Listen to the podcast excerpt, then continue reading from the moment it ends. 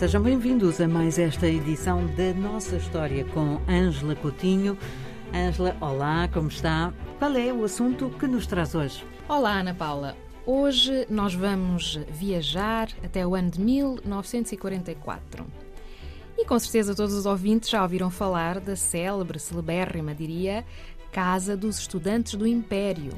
Tem fama e tem sido objeto também de, de artigos e publicações, não é? Talvez que mais não seja por essa via, é um, um nome que é familiar à maior parte das pessoas que se interessam uh, por estas ligações tem razão. Uh, efetivamente, nos últimos anos houve até publicações científicas, um colóquio, uma exposição uh, internacional organizada aqui em Lisboa, porque esta casa, Ana Paula, foi fundada em Lisboa neste ano que eu referi e uh, hoje nós vamos tentar explicar aos ouvintes porque é, afinal de contas, que se fala tanto desta casa e o que é que aconteceu aí nessa altura que foi tão importante para a nossa história.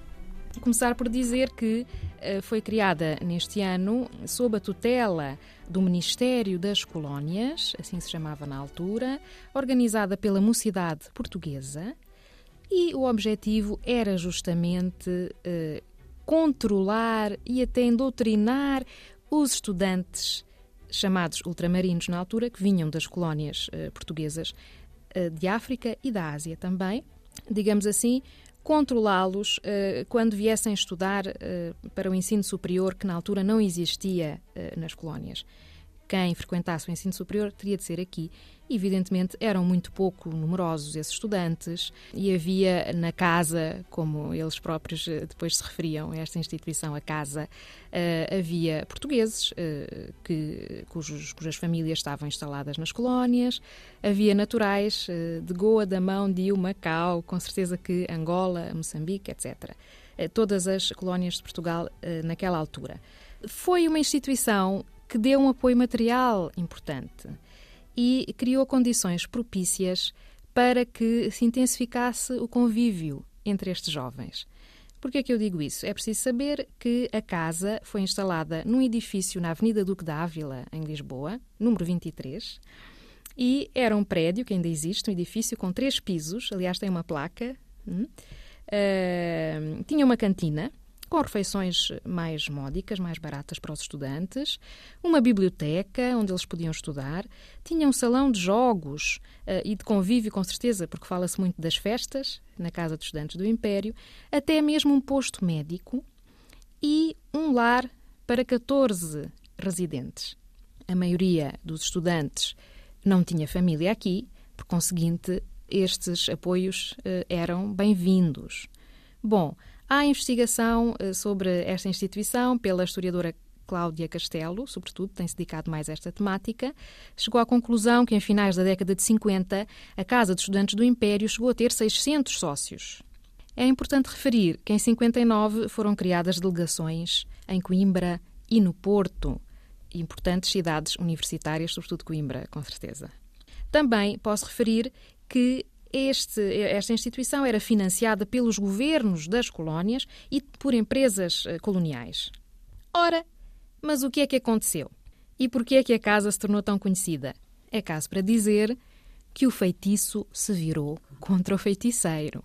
Porque, na realidade, estes eh, estudantes africanos e alguns portugueses também, eh, ao se conhecerem entre si, aqui na metrópole, como então se dizia, uh, ao terem um espaço de convívio, puderam trocar mais impressões, aperceberam-se de que tinham dificuldades económicas, políticas, sociais semelhantes, também se aperceberam de forma mais aprofundada da realidade política na então metrópole, porque em Portugal já estava instalada uma ditadura fascista.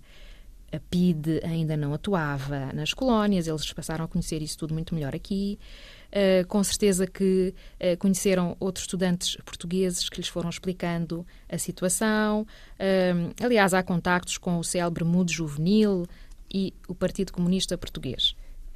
bom, este não é o tema da nossa conversa por enquanto, porque de facto esta questão é complexa. É preciso que os nossos ouvintes saibam que o que aconteceu, quanto a mim, o facto mais importante, vou dizer-lhe sinceramente, como investigador em História, foi que os principais futuros dirigentes dos movimentos independentistas das então colónias portuguesas que vieram a tomar o poder hum, conheceram-se aqui em Lisboa, na Casa dos Estudantes do Império. Foi aqui que nasceram para a política, a cidadania e a intervenção. Eles aqui, eh, podemos dizer que nas respectivas colónias também havia uma certa movimentação, ideias que circulavam, mas Amílcar Cabral, Agostinho Neto, eh, Marcelino dos Santos, Alda do Espírito Santo, hum, os primeiros, os pioneiros, conheceram-se aqui em Lisboa quando eram todos estudantes e nunca mais se perderam de vista, Ana Paula. Nunca mais. Até ao fim, uh, continuaram sempre a colaborar a nível político, consertaram a sua atividade política a nível internacional, porque nós temos em 1961 a formação da CONCP em Marrocos, que tinha justamente esse objetivo. Uh, e a CONCP continuou a funcionar na década de 60, continuou a haver contactos e reuniões entre todos estes uh, dirigentes. Depois podemos assinalar uma série de factos marcantes ligados a um ativismo cultural, que com certeza que era anticolonial e pré-nacionalista, como a criação de um centro de estudos africanos, também muito falado. O que é que aconteceu? Claro que eles sabiam que eram controlados, não é? Na casa. Começaram alguns deles a reunir-se em casa da família Espírito Santo. Não falámos muito disso, mas havia famílias de São Tomé abastadas que tinham conseguido preservar roças desde o século XIX. Uh, e, portanto, tinham apartamentos, bons apartamentos em Lisboa, com espaço. Havia reuniões uh, de, entre estes jovens, uh, isto era informalmente, claro, um centro de estudos africanos, e eles todos os meses debatiam questões relacionadas com a realidade africana, conhecer os problemas, debater os problemas, como é que funcionavam as terras, as línguas, as culturas, etc. Conhecer a África. É?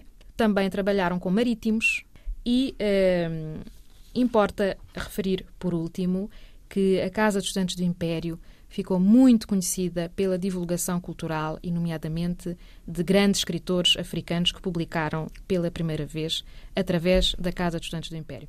Claro que em 1965 já tinha começado a guerra, o governo português de então encerrou a casa. Ângela, podíamos ficar aqui o dia todo a falar da Casa dos Estudantes do Império. É verdade. Mas infelizmente só tínhamos 5 minutos, já gastámos 8. Vamos dizer até para a semana. Até para a semana, Ana Paula. Obrigada.